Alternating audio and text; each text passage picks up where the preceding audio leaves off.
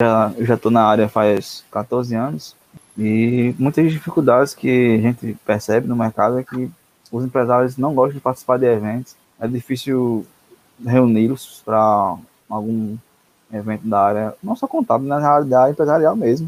O cliente é dessa forma, ele, ele quer ali 30 minutinhos conversar com o contador e dizer, ó, tô fodido aqui, eu quero uma solução, mas é. às vezes não dá nem tempo de, de, conversar, né? Por isso que tem muitos eventos que eu que já participei de contabilidade e tal, a gente escuta muito falar de é, ah, preste atenção nisso para você levar isso para o seu cliente. Uhum. É contador falando para contador, para contador tentar é, convencer o cliente, o empresário, e não tá ali aquela, aquela junção, a união das pessoas.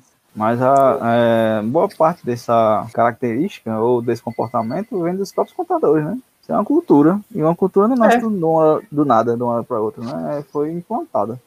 E a gente vê, faz um comparativo aí clássico né, com os Estados Unidos. O percentual absurdo da população entende de ações e é acionista, porque praticamente todos entendem de contabilidade. Sabe, pelo menos analisar um balanço, uma DRE ali, um, um, uma demonstração de resultado. Isso assim, é tudo é cultura. Então, se a gente quiser mudar, vai ter que mudar a cultura.